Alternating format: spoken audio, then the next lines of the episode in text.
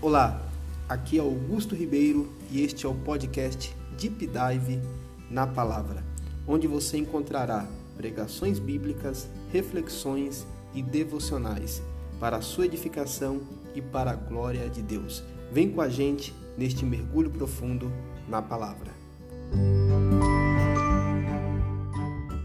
A paz do Senhor, irmão Eliezer, a paz do Senhor mais uma vez, meus queridos irmãos. Para mim é sempre uma alegria ter esta oportunidade de compartilhar a palavra do Senhor. Faremos a nossa leitura no livro de Gênesis, capítulo 41. Iremos ler os versículos 53, 54 e 55. Gênesis, capítulo número 41, versículos do 53 ao versículo 55. Diz assim a palavra do Senhor: Então acabaram-se os sete anos de fartura que haviam na terra do Egito, e começaram a vir os sete anos de fome, como José tinha dito. E havia fome em todas as terras mas em toda a terra do Egito havia pão.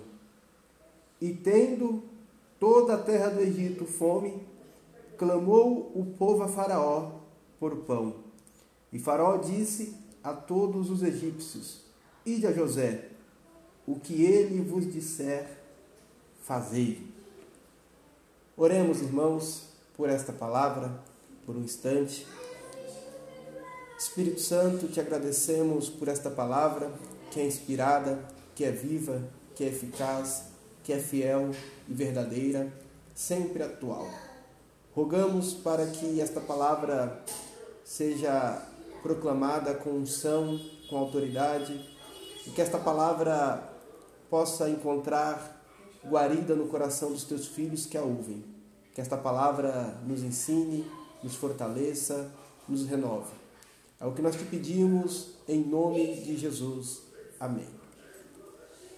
Meus queridos irmãos, eu quero falar aqui a respeito da providência de Deus em tempos de crise.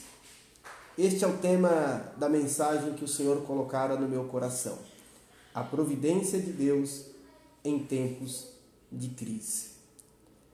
E a gente tem aqui como pano de fundo a história de José.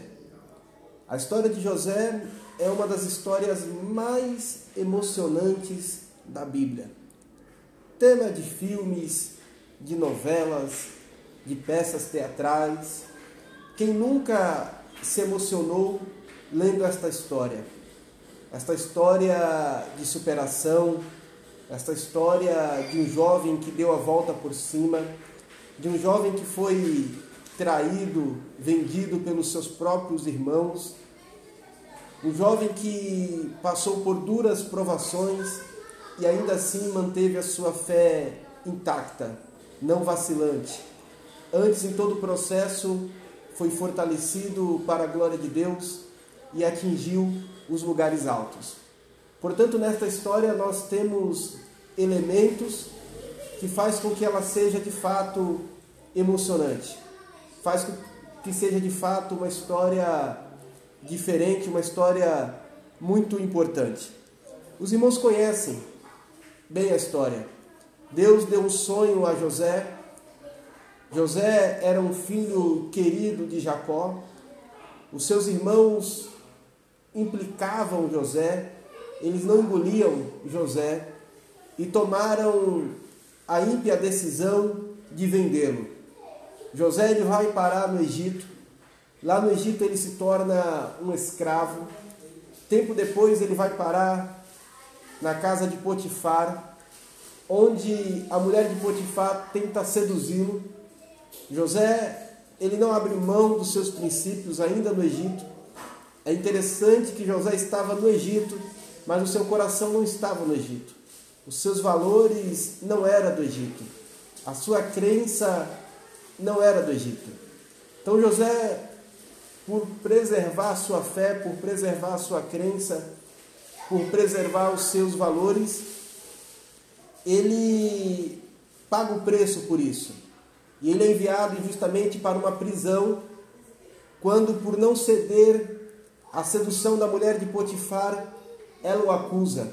Ela diz para o seu marido que ele tentou violentá-la, quando na verdade isso não passava de uma mentira deslavada. Mas José ele vai para a prisão e na prisão ele também foi muito abençoado, porque a Bíblia fala que aonde José estava, a bênção do Senhor estava com ele. E na prisão José ele revela o sonho do, de funcionários de Faraó, do copeiro, do padeiro, mas ele continua lá na prisão quando ele é chamado às pressas à presença de Faraó. Faraó tivera um sonho que o deixou muito agoniado. Faraó ele teve um sonho que fez com que ele acordasse muito assustado. E ele acorda assustado, pede que seja reunido todos os sábios, todos os magos, todos os sacerdotes para lhe dar uma revelação a respeito do que significava o seu sonho. Mas nenhum daqueles que se apresentou a Faraó foi capaz de falar o significado deste sonho que foi marcante o suficiente para tirar a paz de Faraó. E este sonho, na verdade, Faraó, ele acorda e ele se vê diante do Nilo, e diante do Nilo ele vê sete vacas bonitas, vacas fortes, vacas gordas. E depois ele vê saindo do rio Nilo sete vacas raquíticas, vacas magras, vacas fracas. E estas vacas magras, raquíticas, fracas, consomem as vacas gordas. E algo que deixa Faraó pensando é que, mesmo depois delas terem consumido as vacas mais fortes, a aparência delas não mudaram. Faraó acorda assustado, mas ele volta a dormir e agora ele tem o mesmo sonho, só que são espigas de milho. As espigas de milho pequenas, mirradas, queimadas pelo vento, consomem as espigas grandes, fortes e frondosas. E essas espigas, mesmo depois de consumir as mais fortes, também não mudam a sua aparência. Faraó sabia que aquele não era um sonho de quem dorme de barriga cheia. É por isso que a primeira decisão que ele toma é reunir os sacerdotes do Egito, os magos, os sábios, para falar o que aquilo significava. Mas nenhum deles teve a capacidade de revelar este sonho. Quando então mandam chamar José às pressas. Alguém fala que havia um jovem lá na prisão que tinha este dom, que tinha esta capacidade de revelar sonhos. Então chama José, ele se apresenta a Faraó e, mediante a instrução de Deus, ele explica para Faraó que na verdade aquilo era somente um sonho e ele explica o significado que aquele sonho falava de sete anos de fartura, mas depois dos sete anos de fartura haveria sete anos de fome, de uma crise tão grande que os anos de fartura seriam esquecidos. A primeira coisa que eu gostaria aqui de destacar para os irmãos é que nós estamos vivendo um momento atípico, mas esta não é a única, não é a primeira, nem será a última crise da humanidade. Esta foi uma crise de fome. Eu entendo que as crises são sérias, são difíceis. As crises, elas trazem os desafios que são inerentes às circunstâncias. No entanto, uma crise de fome é uma crise muito severa. Quem já passou por esta terrível experiência de sentir fome, sabe do que eu estou falando. A Bíblia fala que houve fome em toda a terra. Provavelmente uma referência às nações vizinhas do Egito, as nações que estão aqui no contexto desta passagem, experimentaram fome. Eu imagino que, como resultado dessa fome, o povo empobreceu, o gado morreu, crianças ficaram desnutridas, pessoas desfaleceram como resultado desta crise de uma abrangência muito grande, por que não dizer mundial. Mas José, ele havia sido enviado por Deus para o Egito. José, ele vai dizer lá na frente que Deus o havia colocado no Egito para aquele momento, para que por intermédio dele a vida de seus irmãos fosse preservada. Eu quero dizer aos irmãos que Deus ele sempre tem uma resposta em tempos de crise. José foi a resposta de Deus para aquela geração. José foi a resposta de Deus para o Egito. José foi a resposta de Deus para o povo de Israel. Porque se não fosse através da administração sábia de José, todo aquele povo padeceria e quem sabe não é nenhum exagero dizer que talvez a civilização humana não tivesse condições de seguir adiante. Portanto, repito, José foi a, foi a providência de Deus para aquele momento.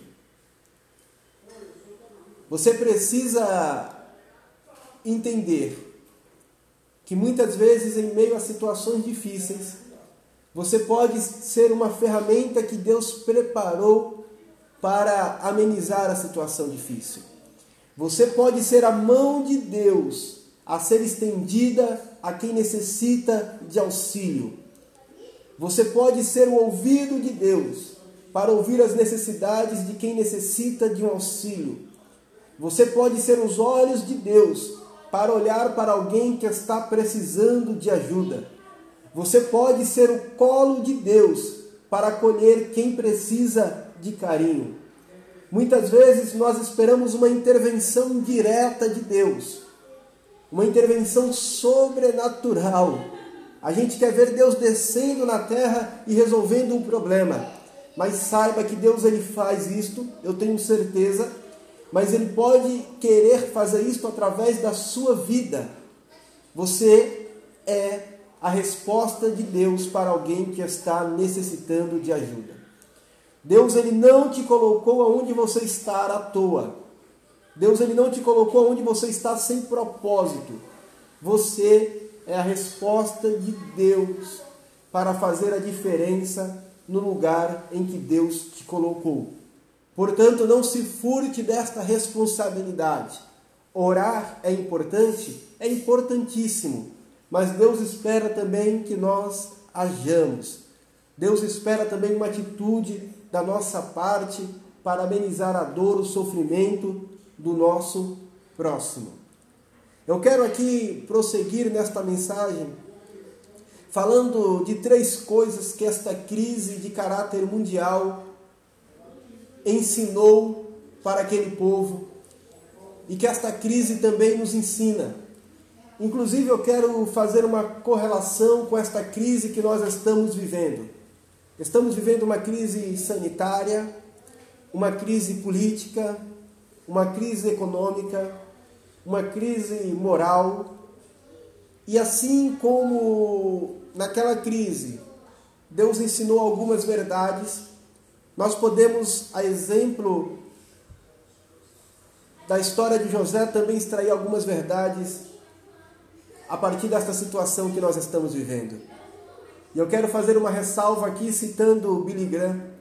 Billy Graham ele disse que a Bíblia Sagrada é mais atual do que o jornal de amanhã.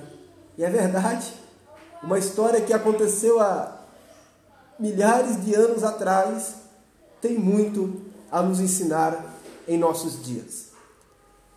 A primeira lição que a gente aprende a partir desta crise, tanto vivenciada por José e seus companheiros em seus dias, quanto a crise que nós estamos vivenciando, é que a crise ela expõe a fragilidade dos deuses estabelecidos pelo homem.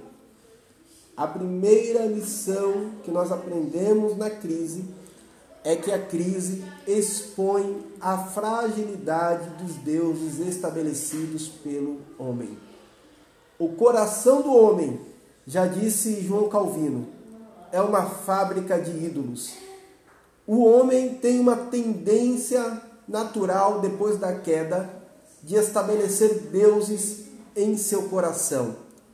E naquela época, o homem tinha seus deuses. Um dos deuses muito forte no Egito era o Nilo.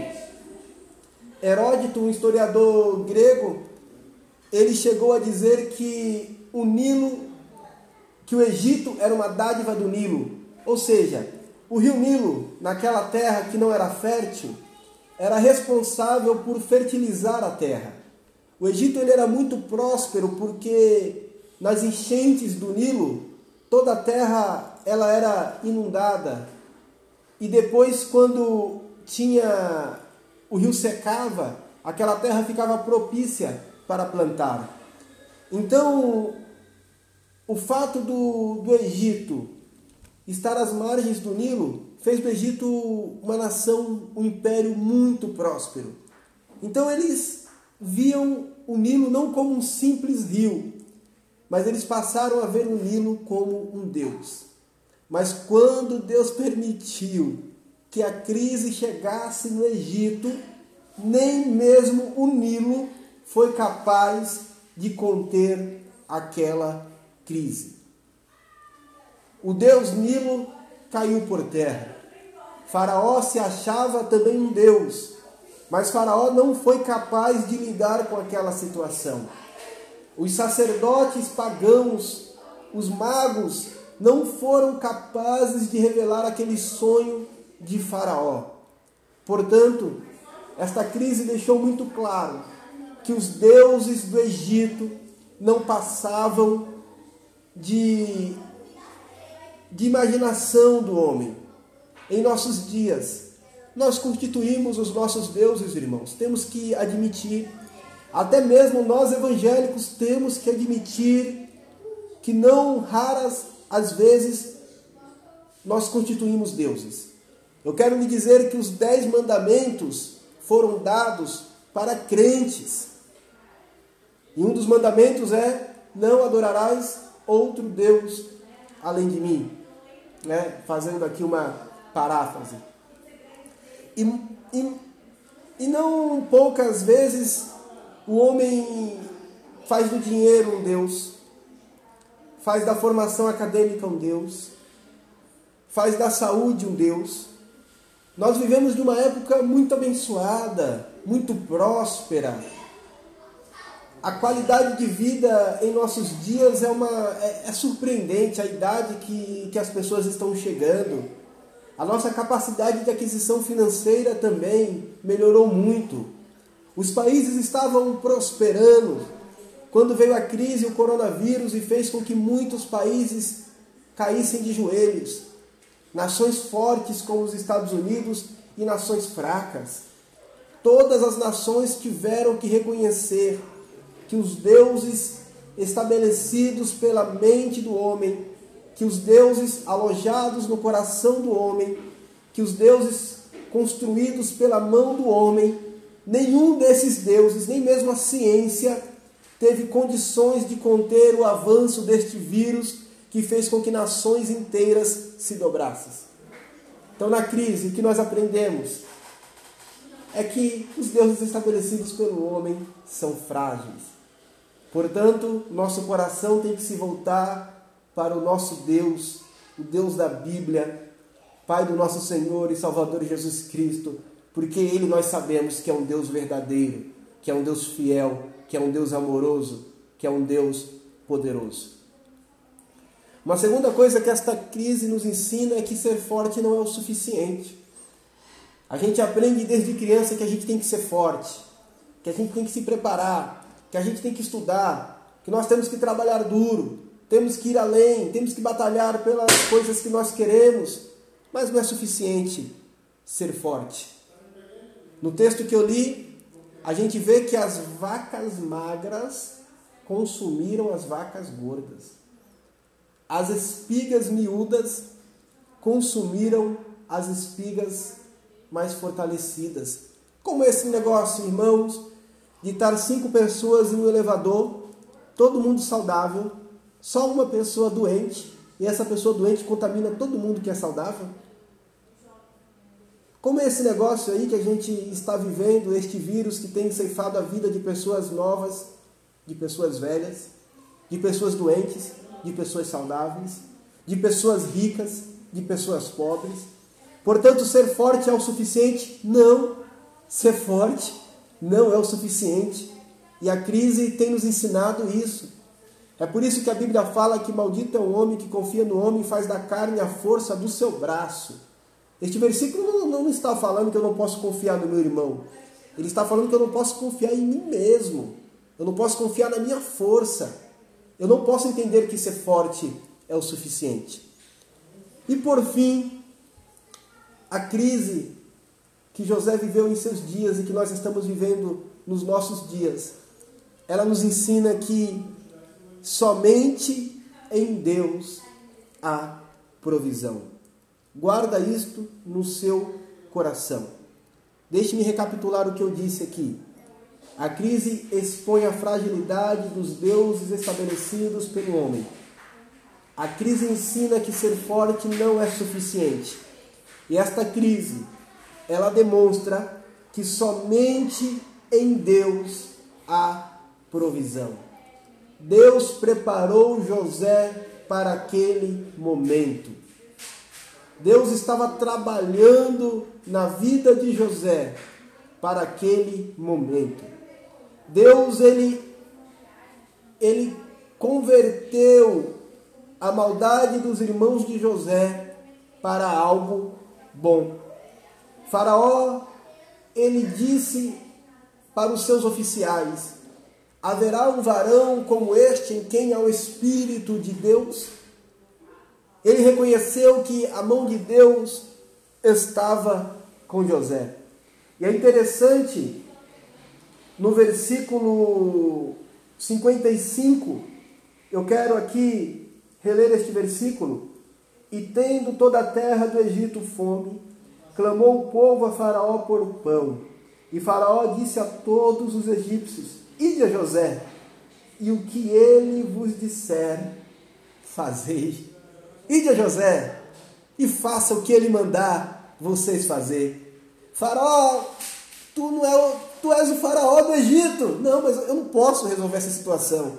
Essa situação está para além do meu alcance. Vai para José e faça o que José manda você fazer. Faraó, mas e o Nilo? O Nilo não vai resolver essa situação, o Nilo não vai impedir a fome. Faz o que José manda você fazer. Faraó, mas os deuses do Egito, os deuses do Egito, eles não puderam resolver essa situação. Faça o que José manda vocês fazerem. Timothy Keller, um pregador presbiteriano, ele fala que Jesus Cristo é o verdadeiro e superior José, que mesmo tendo tra sido traído por seus irmãos, ele agora está à destra do rei, não para condená-los, mas ele está à destra do rei para salvá-los, para preservá-los a vida e para perdoá-los. Jesus, ele é o verdadeiro e superior José. Esta história, ela é sobre José? Ela é sobre José. Mas ela não é somente sobre José. Esta história é um capítulo na história da redenção. Na verdade, José, ele aponta para Cristo em tempos de crise, em tempos de angústia, em tempos de dificuldade, em tempos de desalento, em tempos de desesperança, a gente precisa ir para uma questão política de direita ou de esquerda, ir para um programa econômico liberal ou socialista. Não, nada disso vai resolver o nosso problema, mas nós precisamos ir para Jesus e fazer o que ele nos mandar fazer, porque somente em Deus há provisão. Em Deus há provisão espiritual. Em Jesus, a provisão emocional. Em Deus, por que não dizer a provisão financeira? Porque é Ele quem abre as portas e é Ele quem coloca o pão sobre a nossa mesa. Guarde isso em seu coração.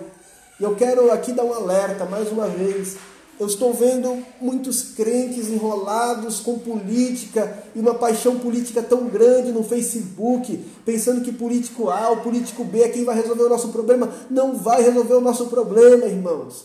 Vamos tirar esses deuses do altar do nosso coração e vamos em direção a Jesus, porque somente em Deus há providência.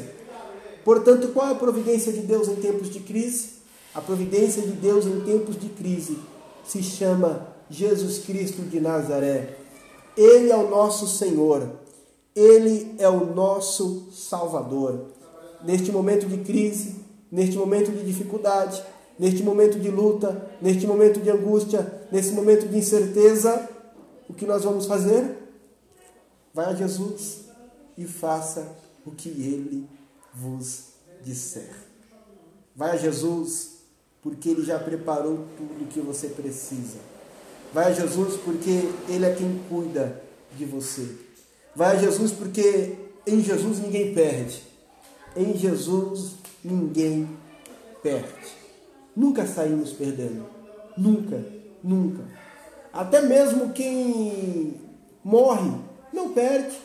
Jesus Cristo ele disse: Eu sou a ressurreição e a vida, aquele que crê em mim, ainda que morra, viverá. Então, eu quero aqui agora concluir esta mensagem dizendo que Jesus, ele representa a providência de Deus em nossas vidas em tempo de crise. Deus ele não deixou aquele povo que viveu aquela grande crise desassistido. Ele preparou José para aquele momento. Deus ele não nos deixou desassistido. Ele preparou Jesus. E é Jesus quem vai nos dar a direção. É Jesus quem vai conduzir a tua igreja. E a igreja continuar sendo, continuará sendo triunfante, vitoriosa, poderosa, porque nós servimos a um Senhor. E este Senhor se chama Jesus Cristo. Os nossos deuses falham, mas Jesus Cristo jamais falhará.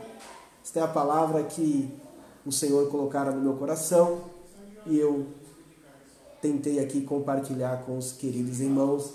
Deus abençoe a todos. Presbítero Eliezer.